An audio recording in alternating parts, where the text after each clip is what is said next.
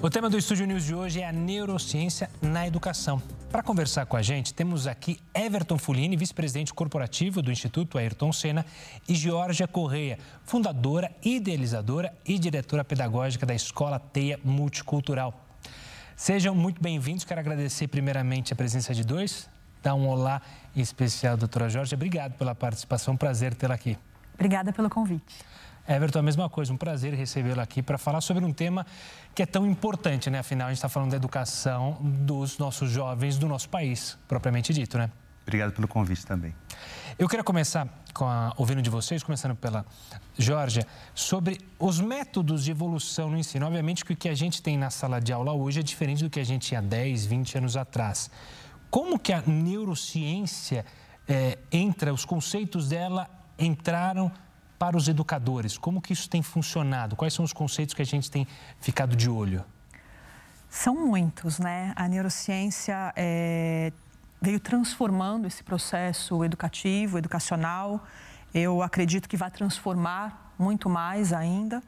Mas eu, eu percebo assim que o mais importante e que ainda vem sendo de alguma forma adaptado, né, é, no âmbito escolar, é a compreensão é, da importância é, das emoções. O tanto que você se conectar, é, ter interesse, se sentir motivado é, em relação a alguma coisa faz realmente diferença na aprendizagem, porque as conexões né, do cérebro elas acontecem de uma outra forma quando há a emoção, quando há o interesse e, inclusive, no caso da fixação também de um conteúdo, de uma aprendizagem, e ainda quando a gente pode se utilizar é, dos diferentes sentidos.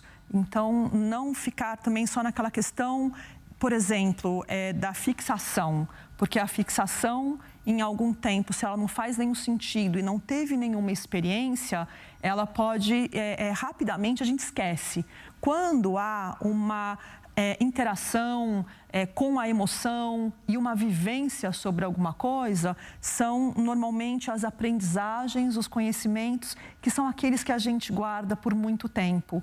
E conseguir mapear e compreender tudo isso, além de compreender também as fases da vida e o que é possível também eu exigir. Né? Então, eu tenho a formação do cérebro, o córtex pré-frontal, por exemplo, que numa criança de 5 anos, que é o responsável por tomadas de decisões, por exemplo, assertivas, conscientes, uma criança nem tem ainda o córtex pré-frontal finalizado até os 5, 6 anos de idade. Isso vai ficar pronto quando a gente tem mais ou menos 21 anos. Então, exigir algumas coisas que ainda não são adequadas, tem a questão do sono, enfim, tem muitas coisas que a neurociência está podendo contribuir para uma aprendizagem de alguma forma assim mais duradoura e mais significativa e que traga também um, um prazer maior pelo conhecimento. Everton, deixa eu ver se eu entendi bem o que a doutora Jorge falou e, e ver se faz sentido o que eu vou falar e também saber a sua opinião. A gente está falando de pessoas vivas. A sala de aula, antigamente, tinha aquela imagem de silêncio absoluto, concentração máxima. É preciso ter vida na sala de aula para justamente chegar onde a professora mencionou, onde a Jorge falou? Com certeza. A sala de aula, é, existem diversas práticas e metodologias que podem ser aplicadas e é importante que o professor faça essa mediação. O aluno ele tem que ser protagonista, mas o professor ele precisa fazer essa mediação porque ele conhece o contexto da sala que ele está e do ambiente que ele atua. Então é importante que ele tenha essa autonomia. Desculpa. Imagina. É importante que ele tenha essa autonomia para ele poder desenhar essas práticas escolares é, baseado ali no, no, contexto que ele vive. O, quando a gente fala de metodologias, o Instituto ele atua com uma metodologia para o desenvolvimento dessas competências socioemocionais que a gente chama de SAFE. O método SAFE é um método sequencial, né? então vou dar um exemplo aqui de uma competência socioemocional. Quando a gente desenvolve a, a resiliência emocional, por exemplo, claro. eu vou adotar esse método junto à, à, metodologia que o professor aplica junto aos alunos. Então, por que, que o SAFE? É sequencial, então é muito importante que você trabalhe uma competência por vez, tá? O próximo é ativo, é como que eu coloco o estudante é, através de práticas ativas de conhecimento. Então, ele é o protagonista, que é o que você falou. Então, como que a gente traz vida para a sala de aula? Então, essa metodologia é de manter o estudante ativo. O F é focado, então como que eu uh, trabalho foco nesse aluno? Então é uma competência por vez, ele precisa desempenhar essas vivências e observar em si mesmo o desenvolvimento dessa competência. E uh, o E, né, de SAFE, que é o explícito. Então como que eu trabalho uma competência por vez e também uh, eu estipulo metas de desenvolvimento para esse estudante ele se observar através das suas vivências. Claro. É engraçado que você tocou no safe e eu quero passar para a Georgia justamente isso. Quanto o ambiente seguro para o aluno, o ambiente seguro na sala de aula, no colégio e até na própria vida dele, influencia em assimilar aquilo que está sendo passado para ele é, pelo professor, pela escola? É interessante, né? Porque o ambiente é que nos forma. Nós, na verdade, a gente é formado é, enquanto pessoas, tem um, um, tanto da parte genética, né, que vem no nosso, na eu parte biológica aí, né? do DNA, é, que são predisposições, mas o meio é quem transforma ou nos forma. A gente pode ter alguma coisa genética, por exemplo, uma propensão a alguma coisa, mas que é, se no meio isso de alguma forma não for é, é, trazido, não for ou valorizado ou apresentado, é como se isso ficasse dormente, né? Então, é, por um outro lado, é claro que eu preciso é, deste meio para me desenvolver e o estado de tranquilidade é, dependendo da situação, faz com que eu esteja mais aberto à aprendizagem. Não que o estado de tensão também não traga a, o processo de aprendizagem, porque é um estado de alerta. Quando você também está tenso, você está alerta. O estresse é uma situação que também corrobora com a aprendizagem, porque você está ativo. É, mas quando você vai, é um estresse controlado, Muitas vezes, por isso que as escolas trabalham também com essa metodologia, né? De prova, de chamada oral, porque, infelizmente, é uma forma que dá certo. Prova surpresa. Que ela prova surpresa, né?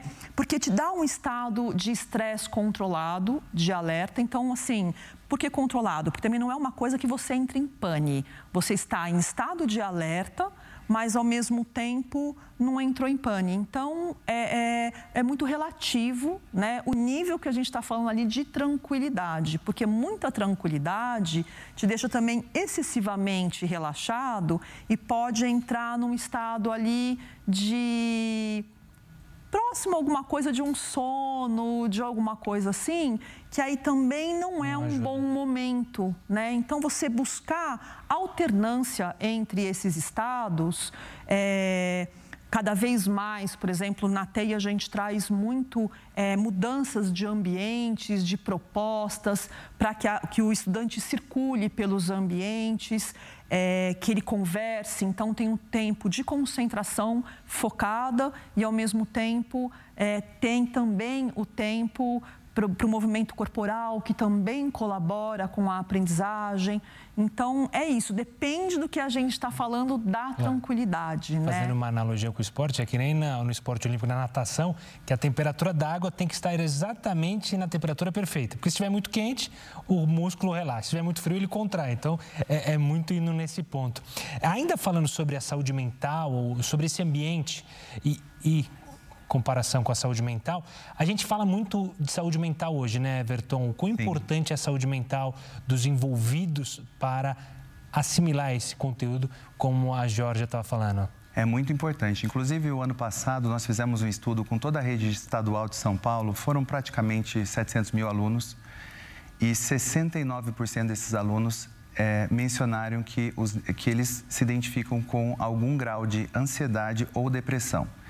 Quando a gente fala de 69% para alunos do setor né, que pega do nono ano ao ensino médio, é um dado muito preocupante. Né? Então, no Instituto, a gente trabalha com o desenvolvimento dessas competências socioemocionais para a gente uh, trabalhar, inclusive, esse nível de ansiedade que esses alunos uh, uh, estão dentro da escola. E não só o aluno, nosso foco não é trabalhar o desenvolvimento de competências socioemocionais apenas, apenas para os estudantes, é para os professores também. Né? Existe até uma metáfora que eu costumo usar, que quando você entra no avião, a comissária é, fala: primeiro coloque a máscara primeiro em você e depois na criança ao seu lado. É exatamente o que a gente precisa fazer. O educador ele precisa é, ser trabalhado primeiro e depois o aluno. Então, a gente viu que essa pandemia é, surgiu reflexos muito sérios, não só é, para os estudantes que com esses níveis de ansiedade, com, esse, é, com a baixa resiliência emocional, com a baixa tolerância à frustração, mas também com a evasão desses alunos no ensino médio, principalmente.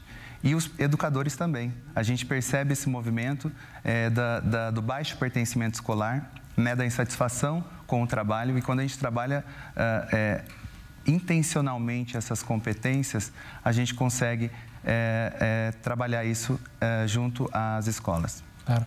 Jorge, você ia falar alguma coisa? É que o Brasil está em primeiro lugar né, em relação à taxa de ansiedade, quinto em depressão. Então, isso também é bastante significativo. É, a pandemia elevou, inclusive, né, essas taxas. E um tanto do que ele trouxe, né, porque a gente, é, hoje, os nossos estudantes de 15 a 18, 21 anos fazem parte da geração Z, que é, o, que é justamente a, a, a, a geração trabalhada, que trabalha com multifoco. E isso, por um lado, é interessante quando a gente vê né, um estudante que consegue estar tá fazendo várias coisas ao mesmo tempo. Ah, é real né, que o meu filho, o meu sobrinho, o meu aluno está ali em casa, está é, assistindo um programa, ouvindo música e também estudando.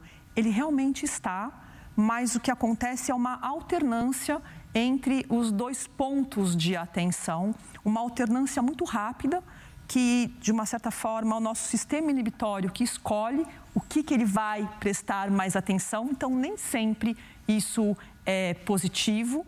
E, ao mesmo tempo, é, isso pode trazer como consequência negativa gerar ansiedade. Então, o aumento dessa ansiedade, isso aconteceu muito nesse período né, de pandemia, os estudantes estarem é, é, é, estudando, mas ao mesmo tempo ouvindo música, conversando, jogando. Então, por isso que essas taxas também, a gente está com tanto, tantos casos né, de problemas de saúde mental, não só nos estudantes, crianças, é, jovens, adolescentes, mas na sociedade como um todo, mas especificamente em relação à, à escola é, é praticamente natural que isso tenha acontecido mesmo. Claro. Vou pedir licença para os dois agora. A gente tem que chamar um rápido intervalo. O Estúdio News volta em instantes para falar mais sobre esse assunto. Não saia daí.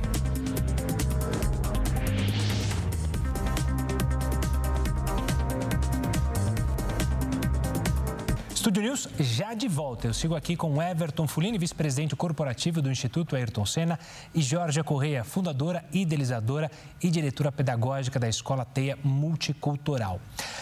Everton, a gente falou muito da relação aqui aluno-professor, mas eu queria tentar entender se é importante o desenvolvimento de outras habilidades socioeducacionais, socioemocionais, relação é, com até outros alunos, a importância desses, entre aspas, jogos dos estudantes para o desenvolvimento. A comunicação pode ajudar justamente a melhorar a forma como o ensino chega para esses estudantes? Com certeza. O Instituto ele desenvolveu uma metodologia que tem cinco macrocompetências e dentro dessas macrocompetências, mais 17 competências socioemocionais. Então, quando eu falei naquela metodologia SAFE, a gente trabalha competência por competência com esse estudante. E a gente tem estudos científicos que mostram que o desenvolvimento dessas competências alavancam a aprendizagem, seja em matemática, língua portuguesa e, outras frentes. Então, uh, uh, às vezes as pessoas me perguntam, Everton, mas eu nasço com essas competências, como que funciona isso? Né? É, um, é um conjunto é, de coisas que a gente nasce né? e coisas que a gente é instigado, seja uh, formalmente, intencionalmente ou informalmente de forma intencional através da escola, através do trabalho, através de um curso de formação é, que, que esse jovem pode passar e de forma informal através das relações, através da exploração do mundo, através da diversidade. Então, isso faz com que eh, essas competências sejam desenvolvidas. Nós trabalhamos isso intencionalmente na escola. Então, é, de maneira bastante didática, a gente forma o educador, forma o aluno. É, e eu costumo dizer que essas competências socioemocionais são como se fosse uma caixinha de ferramentas. Quanto mais equipado você tiver com elas, melhor você consegue lidar com esse mundo complexo que a gente está vivendo, né? Então, é, eu, eu, trabalho então minha tolerância à frustração, eu trabalho meu engajamento com os outros, eu trabalho minha empatia, meu respeito, é, eu trabalho a persistência, a determinação. Todas essas são competências socioemocionais que quando você é, vai desenvolvendo uma a uma, a gente vê o quanto que isso pode transformar na vida de um jovem. Eu estou me lembrando aqui, inclusive, de um projeto que a gente teve no, Rio, no Mato Grosso do Sul, onde uma estudante do, uh, uh, do ensino médio, se eu não me engano, ela trouxe para a gente que aos 13 anos ela viu a mãe dela ser assassinada pelo pai na, na, sua, na frente dela. E ela falou que dali em diante a vida dela perdeu sentido. É, e a gente chegou logo depois com esse projeto nas escolas públicas do Mato Grosso do Sul e no final do, da formação ela gravou um depoimento, né, que a gente acaba acolhendo com jovens e a gente conheceu a história dela através desse depoimento. E ela falou que graças ao desenvolvimento das competências socioemocionais, ela pa passou a se entender melhor, ela passou a lidar com aquela situação traumática que ela viveu e ela quer inclusive buscar uma formação para ela ajudar outras pessoas a superar um momento difícil que foi quando ela perdeu a mãe dela. Jorge, o quanto dessa troca entre é, não só o estudante com o professor, mas entre os estudantes, e quanto é bom estimular essa troca entre alunos para se reconhecer no outro ou para aprender com a dor ou com a alegria do outro estudante, fazem bem para justamente assimilar conteúdo, aprender coisas novas. É importante, porque a gente sempre fala, né, da interação na sala de aula. Sempre você vê professores insistindo para trabalhos em grupo, ou seja, a movimentação, aquela coisa da, é, da sala viva? É, as habilidades socioemocionais, a gente pode organizá-las em um tripé, que é o, o emocional, e muito conectado com o eu, com a minha forma de ser, de viver, de sentir, né? É, o social, que são justamente as relações e a compreensão do mundo ético, aquilo que é ético, que são as regras sociais, né? Então ele é formado por esse tripé e que é, dentro desse desenvolvimento, desse trabalho, quando eu não consigo trabalhar as relações sociais, se eu não estiver com o outro, não dá para eu trabalhar uma relação socioemocional em tese. Eu posso estudar, entender, mas a única forma de eu realmente me desenvolver, aprender a respeitar, compreender as diferenças e, ao mesmo tempo, me compreender, né, me entender, saber quais são meus dons, as minhas habilidades, aonde estão as minhas dificuldades, aceitá-las e poder buscar uma. É, resolução dessas dificuldades, se, quando tiver necessidade delas. Então, tudo isso é no desenvolvimento das habilidades socioemocionais. Então, um estudante, por exemplo, que ele tenha muita dificuldade na área, por exemplo, de língua portuguesa, mas ele necessita, e ele sabe que ele necessita para o projeto de vida dele, para as relações que ele vai estabelecer. Ele tem que reconhecer isso e saber que ele vai ter que ter um esforço maior em relação a isso, para que ele possa ter boas relações e, ao mesmo tempo, aprender que todos são é, diferentes. Então, a intolerância, por exemplo, é algo muito importante quando a gente trabalha as habilidades socioemocionais, porque se eu percebo que eu tenho os meus conteúdos, as minhas questões, as minhas dificuldades, as minhas facilidades e que o outro tem também as mesmas coisas e que ele tem os mesmos direitos, as mesmas dores e as mesmas alegrias em lugares diferentes e que a gente precisa aprender a conviver porque o espaço é democrático dentro de um ambiente escolar, então não tem melhor ou pior, somos todos estudantes e precisamos conviver neste mesmo ambiente. Então, isso é importante para a nossa sociedade como um todo, é importante futuramente para o trabalho, para o ambiente de trabalho, porque é isso, você vai encontrar pessoas diferentes, você vai encontrar pessoas iguais, vai ter o dia que você vai estar melhor, vai ter o dia que você não estará tão bem. Então, tanto para as relações sociais, para as relações de trabalho e, ao mesmo tempo, nesse, nesse material né, que eu vou desenvolvendo em mim, é, nessa autopercepção, esse autoconhecimento, o autocuidado, e com isso, claro que facilita o meu desenvolvimento das outras áreas do conhecimento. Por outro lado, eu também reconheço a minha força, o meu valor, as minhas habilidades e é muito melhor, né, quando a gente tem condição de é, é, se sentir de alguma forma valorizado, reconhecido, sabendo atuar naquilo que a gente tem de melhor para entregar. Então, fica mais fácil eu trabalhar a, as minhas dificuldades quando eu sei que elas são apenas um ponto, porque eu também tenho muitos pontos positivos e eu não me sinto tão inseguro como, nossa, eu não sei nada, eu sou uma porcaria mesmo, eu não sei matemática, então eu sou uma pessoa horrível incrível e nunca vou ser nada na vida. Não é verdade, e né? Você pode ser incrível. Isso, né? Todo adolescente já passou pois por é, isso. Pois isso, é, e se ele tiver certeza que não, que ele é incrível em determinadas coisas, fica mais fácil lidar com a dificuldade quando ela é só um ponto, não é inteiro, né? Claro. É só uma parte dentro daquilo que ele é. Então, isso facilita, sim, na aprendizagem também, na autoestima. Então, eu vejo que as habilidades socioemocionais é, precisam ser trabalhadas, elas só podem ser trabalhadas em grupo, porque é algo é sócio, né? Sócio uhum. é de sociedade, então, é de relações. Então, não dá para ser sozinho e teórico. É naquilo que acontece na relação mesmo e, ao mesmo tempo, é, a, é, acaba sendo um benefício a benefício de todos, de ah. toda a sociedade. Everton, você ia falar? Não, eu falo que é importante quando a gente olha né, a competência da autogestão, que envolve determinação, foco, persistência.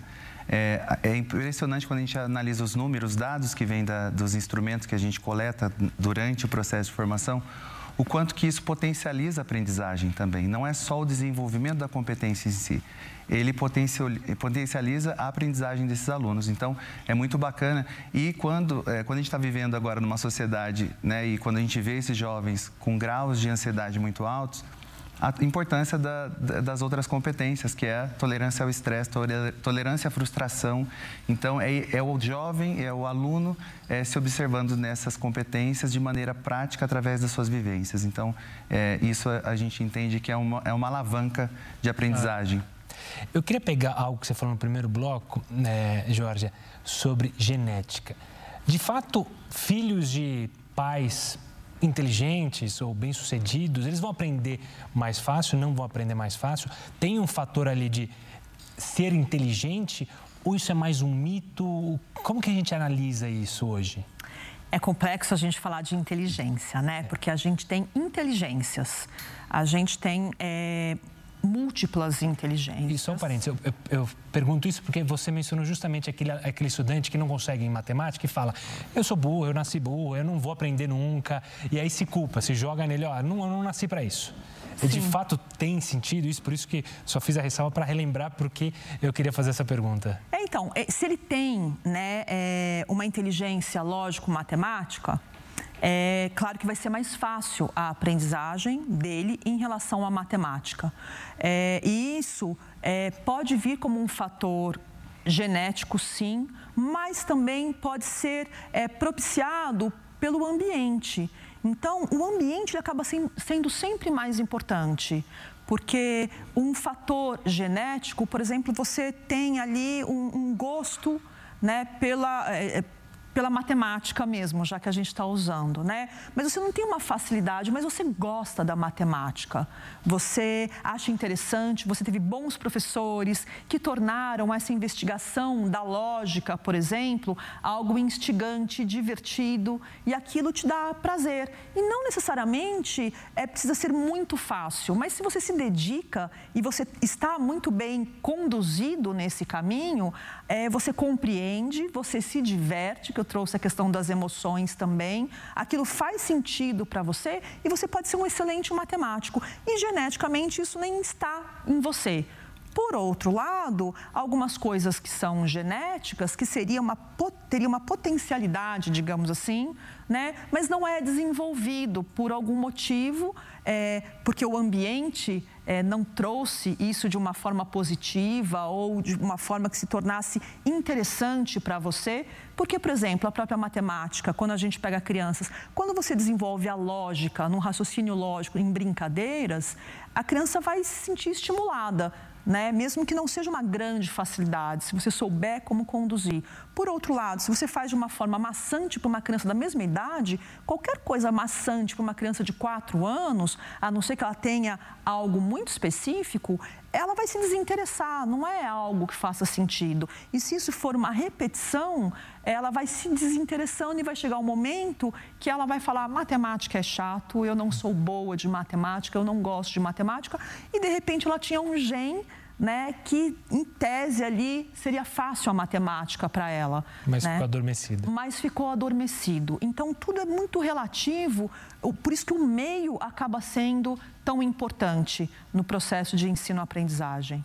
Everton, já que tudo é relativo, a gente pode dizer e acabar com aquela história de que, ah, para estudar tem que ficar num ambiente silencioso, ficar quieto, ou tem jovens que justamente se sentem em dificuldade porque lhe obrigam a estudar de uma maneira que não é para ele. Que ele uhum. precisa estar em movimento, estar se divertindo. Tem gente que gosta de estudar ouvindo música, ou seja, cada um pode aprender de um jeito e estudar Exato. de uma maneira, é isso? A gente pode dizer com certeza? Podemos dizer, inclusive, é, a gente precisa observar e instigar no jovem qual que é o estilo de aprendizado dele. Não existe uma é, fórmula mágica, como aprender melhor, não existe uma fórmula mágica.